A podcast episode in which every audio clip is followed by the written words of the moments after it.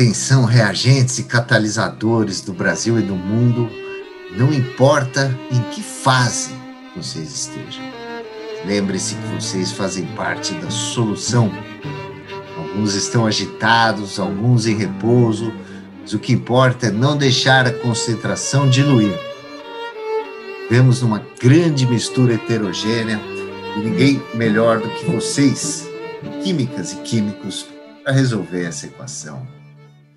Estamos começando mais um episódio do JP Conecta, uma iniciativa do Comitê Jovens Pesquisadores SBQ, sempre trazendo histórias de jovens pesquisadores, suas carreiras, seus desafios e suas vitórias. Hoje a gente tem uma história incrível, é a história da química Marcela Barros. Ela foi aprovada para o mestrado na Universidade Federal de Pernambuco e começou o mestrado em 2019 quando o seu curso estava se aproximando da fase mais experimental, veio a pandemia. E aí, contra todas as adversidades, a Marcela eh, conseguiu não só terminar o mestrado, defender a sua dissertação, como também ela obteve uma bolsa de doutorado na Northeastern University, lá em Boston, nos Estados Unidos. E tudo isso nesse cenário de incertezas, restrições e muitas videoconferências. O curso novo da Marcela começa em agosto, que é o início do semestre letivo no hemisfério norte. E só como a gente ainda não tem vacina, talvez ela vai ter que começar ainda aqui do Brasil mesmo. Alan Pilon, dos jovens pesquisadores SBQ, como é que vai? Tudo em paz? Que história bacana é essa que você está trazendo essa semana para gente? Olá, Marião, beleza? Tranquilo? Olha, que história muito bacana, né? A gente da JP, a gente sabe de algumas histórias inspiradoras por aí, né? E apesar de alguns fatores que jogam contra a nossa, nossa questão acadêmica, né? Justamente a gente viu essa semana o CNPq aí cortar é, muitas bolsas, né? Aprovadas. Mas. Já só vai pagar 13%, né? É, exatamente, somente Só, 13%. Deixaram um monte de gente na mão. É, mas a Marcela, a Marcela, que ela vem da Universidade Federal de Pernambuco, a história dela é um exemplo para todos esses, para todos os estudantes e jovens pesquisadores, né? Porque ela conseguiu superar vários obstáculos, né? Nessa, nessa caminhada, né? Que, que se agravou durante a pandemia. Então, a gente convidou, convidou a Marcela para falar um pouco da história dela, e, e tentar inspirar um pouco essa galera aí. Marcela, bem-vinda. E aí, quanta emoção para um ano só, hein? Olá, pois é, muita emoção. Nossa, quem imaginaria, né, depois de um ano tão complicado como 2020, ter notícias tão boas. Como é que começou o ano, Marcela? O, o, você já tinha defendido o mestrado no final de 2019? Não. Se Na verdade, em 2020, não, não. né? E do, eu defini em 2021, ah. esse ano, ah, é, esse em ano. fevereiro. Hum. Então, até o final de 2020 eu estava aí lutando para escrever a dissertação. Como é que foi? Você teve acesso ao laboratório? Conta pra gente como é que você, como é que a pandemia te pegou, em que momento você estava no, no, no, seu trabalho e como é que o ano se desenrolou? Isso o ano passado, né? Nossa, Depois quando a, a pandemia, gente fala é desse ano. Complicado. Quando a pandemia chegou, é, eu estava no segundo ano, começando o segundo ano do, do mestrado. Então eu já estava mais na parte de fazer experimentos e já tinha acabado de cursar as disciplinas que eram necessárias. Então estava bem na parte interessante, né, de descobrir as coisas do projeto, enfim, fazer qual que é o seu trabalho? O seu, seu mestrado é, é, é, qual, qual que é o tema dele? Bom, meu mestrado é, foi mais para a parte de química biológica, então a gente trabalhava com uma enzima que estava amplamente relacionada com o câncer de pele. Então a gente tentava achar inibidores é, baseados em nanopartículas de carbono para tentar é, deixar esses cânceres que são muito resistentes mais suscetíveis aos tratamentos convencionais. Então, justamente na época que eu estava indo fazer experimentos com células no Rio, na UFRJ, chegou a pandemia e acabou com meus planos. E, e aí, como é que você fez? Nossa, não fiz, né? Teve que adaptar, teve, que, teve que mudar o foco. É, isso está acontecendo com muita gente. Pois Mas é. aí, que, que, tipo de adaptação que você fez? Como é que você conseguiu concluir e defender? Bom, a gente resolveu mudar o foco do projeto e em vez de fazer mais essa parte celular, a gente trocou isso por ensaios mais que seriam poderiam ter sido feitos lá na bancada e com o que a gente tinha no momento. Então, a gente focou mais na inibição da enzima do que propriamente na aplicação para sensibilização das células. Interessante, Marcelo. E aí, depois que você defendeu, você resolveu continuar no mundo acadêmico e, e aplicar para um, um, doutorado, né? E por que que você resolveu aplicar para os Estados Unidos e não no Brasil?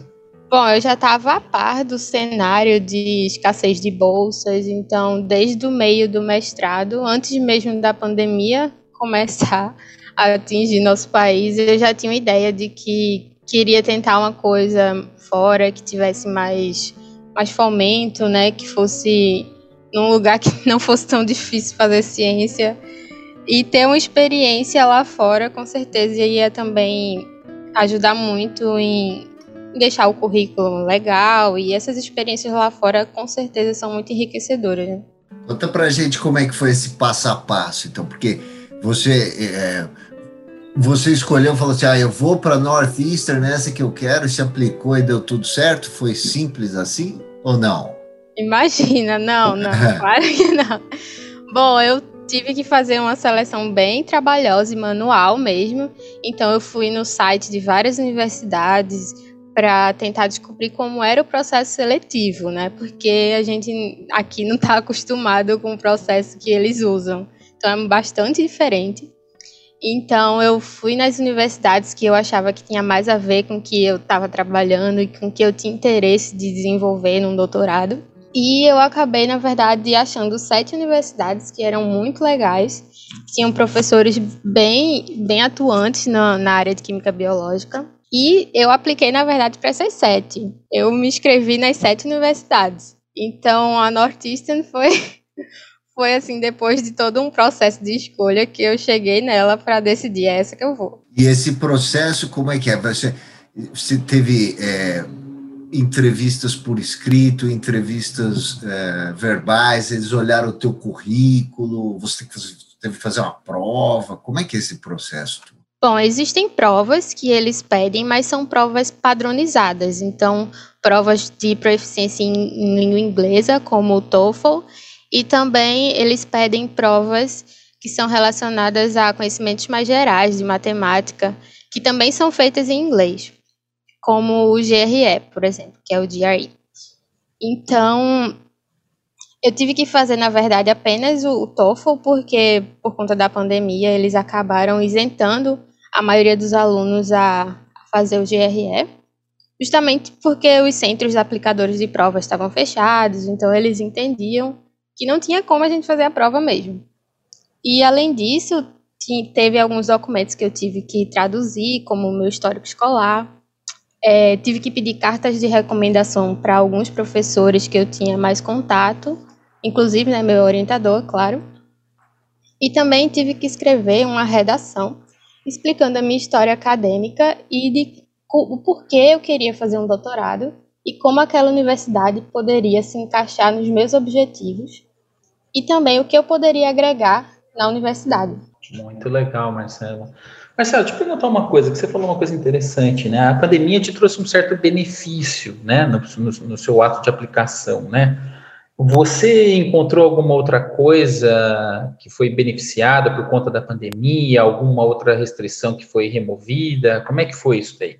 Bom, é, além do GRE, que foi, na verdade, isento para a maioria dos candidatos, na verdade, eu acho que eu não encontrei nenhuma outra dificuldade e, nem nenhuma outra facilidade também.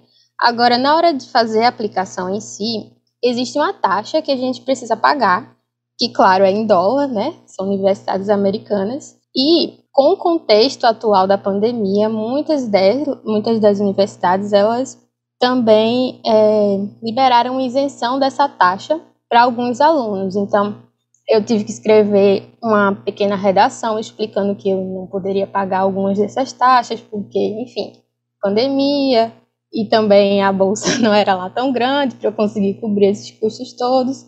E aí eu consegui, das sete que eu apliquei, eu consegui isenção em quatro universidades. Então foi uma facilidade a mais para eu tentar aplicar para um número maior de universidades e aumentar a chance de passar em alguma. E aí você foi eliminando, todos, você fez todas essas provas e começou a obter feedback delas. Isso. Que, como é que foi a sua negociação final com a Northeastern? Assim, o que que, o que que você, como é que é a bolsa que você ganhou? Certo, é... Ganhou não, né? Conquistou, mereceu, é, não, não é uma, não é um brinde, né? Bom, dessas sete, eu na verdade passei em três. E aí, duas delas foram na cidade de Boston e uma em Houston.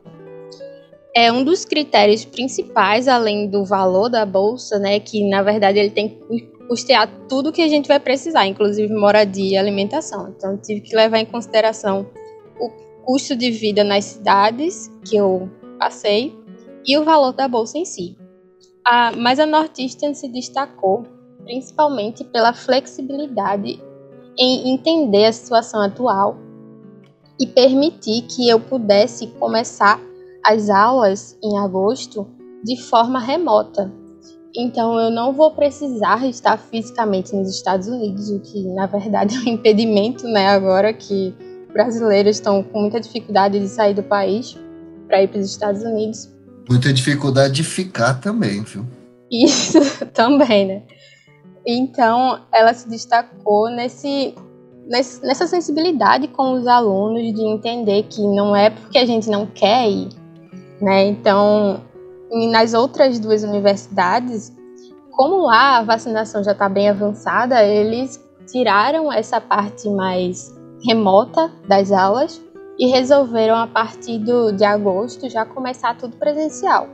Então, como eu não tinha condições de estar presencialmente lá nos Estados Unidos até agosto, a Nortista se destacou nesse ponto, né, de eu conseguir continuar acompanhando as aulas, começar a acompanhar as aulas de forma remota.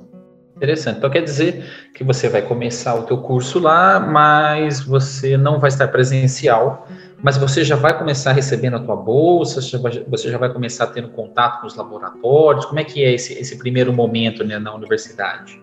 Um ponto interessante é que na Northeastern também era a única universidade que me permitia ela guardar a bolsa para quando eu chegar lá receber os meses retroativos que eu não estava presencialmente.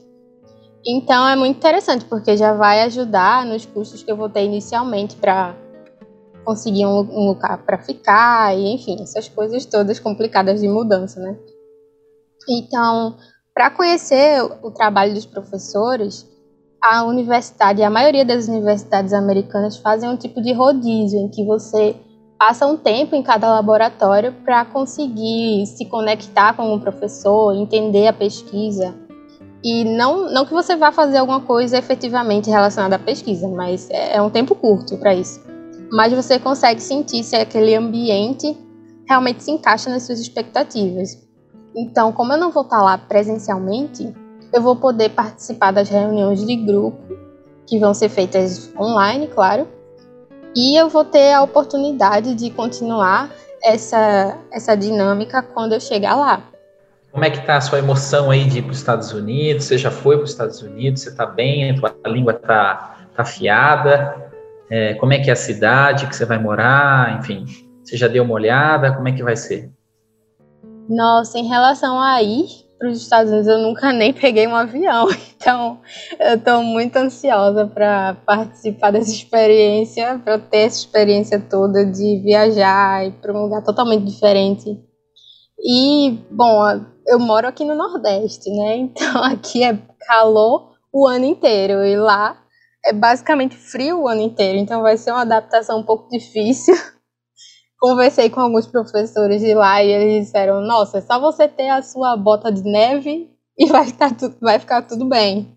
Já tô um pouco ansiosa, né? Precisa disso. de minhocão também, viu? Eu não sei se você é muito friorenta, mas não bota de neve só resolve o pé. Precisa do resto. Verdade, é um frio, é um frio danado, mas é uma cidade muito gostosa, que você vai adorar.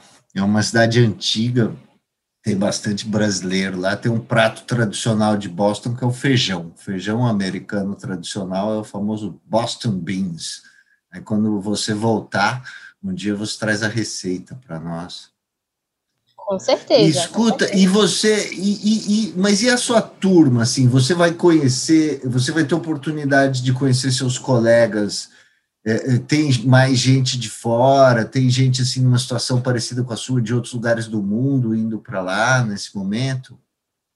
Sim, sim, tem muita gente de fora. Eu acho que a maior parte da população que faz um doutorado nos Estados Unidos, ela é estrangeira. Então, tem muito brasileiro, inclusive, lá fora, né? A gente sabe disso. É, os brasileiros estão em nono lugar, ocupando lá vagas de, de pós-graduação nos Estados Unidos, então não é pouca gente. Mas para conhecer mesmo a minha turma, eu acho que vai ter que ser tudo online, né? Eu recebi um e-mail recentemente pedindo para que eu liberasse que o meu e-mail fosse compartilhado com os meus colegas para que a gente começasse a interagir já antes de começar o semestre. Então, vamos ver como é que vai ser. Legal, isso pelo menos não é grupo de WhatsApp, é grupo de e-mail, né? Um pouco mais civilizado. É, vamos ver, né? Eu nunca participei de um grupo de e-mail assim, então não sei bem como é. Marcela, e, e, e para conquistar tudo isso, Quantas horas por dia, em média, você acha que dormiu nos últimos dois anos? Assim, você, assim, o seu esforço foi de horas também, ou você conseguiu organizar tudo e, e levou, teve tempos bem tranquilos recentemente? Olha, recentemente as coisas estão bem mais tranquilas, mas eu confesso que, por exemplo, para fazer a prova do TOEFL, eu fiz é, em agosto do ano passado, mais ou menos, e eu estava, bom, escrevendo a dissertação. Então eu separava um tempo à noite, passava quase quatro horas estudando para fazer essa prova, porque eu só tinha é, condições de fazer a prova uma vez, porque essa prova é paga em dólar, então eu não tinha como fazer duas vezes, então eu tive que estudar bastante para garantir que eu ia tirar a nota que eu precisava para entrar nas universidades que eu escolhi. Então foi bem complicado para separar esse tempo, né, de... Porque a gente sabe, quando a gente tá lá escrevendo sobre a pesquisa, às vezes a gente se empolga um pouco. Então, eu tinha que parar tudo que eu estava fazendo e dizer, não, agora eu tenho que estudar para essa prova aqui, que é uma coisa que eu vou precisar já já. Então, eu tive que separar bem esse tempo, mas depois que eu defendi, as coisas estão mais, mais calmas por aqui. Uhum. E seu, seu orientador eh, de mestrado, qual foi a participação dele, assim, né? Ele te ajudou também nessa busca do doutorado, nessa preparação toda? Você, foi uma coisa que você conversou, você teve ajuda dentro da universidade? Marcela, já vou, já vou emendar aqui, né? Porque você falou que no processo de aplicação você também teve que mandar umas cartas, né? E o seu orientador, ele que escreveu essa carta, você pediu para outras pessoas que você teve contato, como é que foi esse, esse processo? Desde o início, eh, bom, esse, esse orientador, o professor Jorge Neves, ele foi meu orientador desde a graduação. Então, ele sempre soube dessa minha vontade de ter uma experiência fora, de conhecer outro país e pesquisar em outro lugar. Então, ele, eu, quando eu entrei no mestrado, eu já deixei ele avisado: olha, esse aqui é o meu sonho. Ele não, ele apoia completamente. Então, ele me ajudou bastante principalmente na parte de escrever uma carta de recomendação, porque uma carta de recomendação do orientador é um peso interessante, né? Porque ele está ali com você, basicamente sua pesquisa inteira, então ele sabe como você é, a sua dedicação, então ele pode falar sobre você para as universidades. Então ele me apoiou bastante, inclusive ele me ajudou a escolher nessa etapa final qual universidade que eu ia. Então, ele foi bem presente nesse, nesse período. E sobre as cartas, na verdade, ela, as universidades geralmente pedem em torno de três cartas de recomendação. Por conta da pandemia, algumas pediram menos, mas a maioria que eu, que eu me inscrevi, elas pediam três. Então, eu pedi para dois professores que eu era mais próxima, tanto durante a graduação quanto do mestrado, que me conheciam, sabiam que eu era uma pessoa dedicada e que tinham como falar sobre mim sem falar de coisas rasas, né? Falar de mim como uma aluna, como uma potencial pesquisadora no doutorado e garantir que eu não ia desistir no meio do caminho, que também é uma preocupação que eles têm lá fora, que eles estão investindo dinheiro em você. Você recebe para estudar e para fazer pesquisa. Então, eles não querem receber alguém que vai desistir no meio do caminho. E aí, Marcela, você vai desistir depois do meio do caminho? Vai voltar para o Brasil ou vai se tornar um, uma americana? Vai se, se engajar lá para o Nordeste americano? depois desse, dessa luta toda, não dá para desistir no meio do caminho, né? Mas eu acho que eu só vou ter certeza se eu quero continuar lá depois do doutorado ou quero voltar para o Brasil, realmente depois de ter essa experiência, né? Claro que seria uma, uma honra voltar para o Brasil e contribuir com a ciência daqui, mas é claro que também as oportunidades lá são muito mais abundantes, né? Então vamos ver aí como é que vai acabar essa história. Muito bem, Marcela, por sucesso. Eu desejo muito sucesso a você. E, e quando você estiver lá, dá um toque para a gente, vamos, vamos conversar de novo, para você contar como é que são as coisas. Isso quando depois que passar, depois que tiver todo mundo vacinado, você já estiver lá comendo feijãozinho de Boston no frio. A gente faz um outro podcast, né, Alan, com ela. Com certeza, a gente quer saber como é que vai ser a sua trajetória aí, se você vai gostar desse feijão ou você vai gostar de feijoada. combinado, combinado. Maravilha, Marcela, muito obrigado. Alan, obrigado. Vamos obrigado, Mária. Até a próxima, a gente volta mês que vem com outro JP Conecta.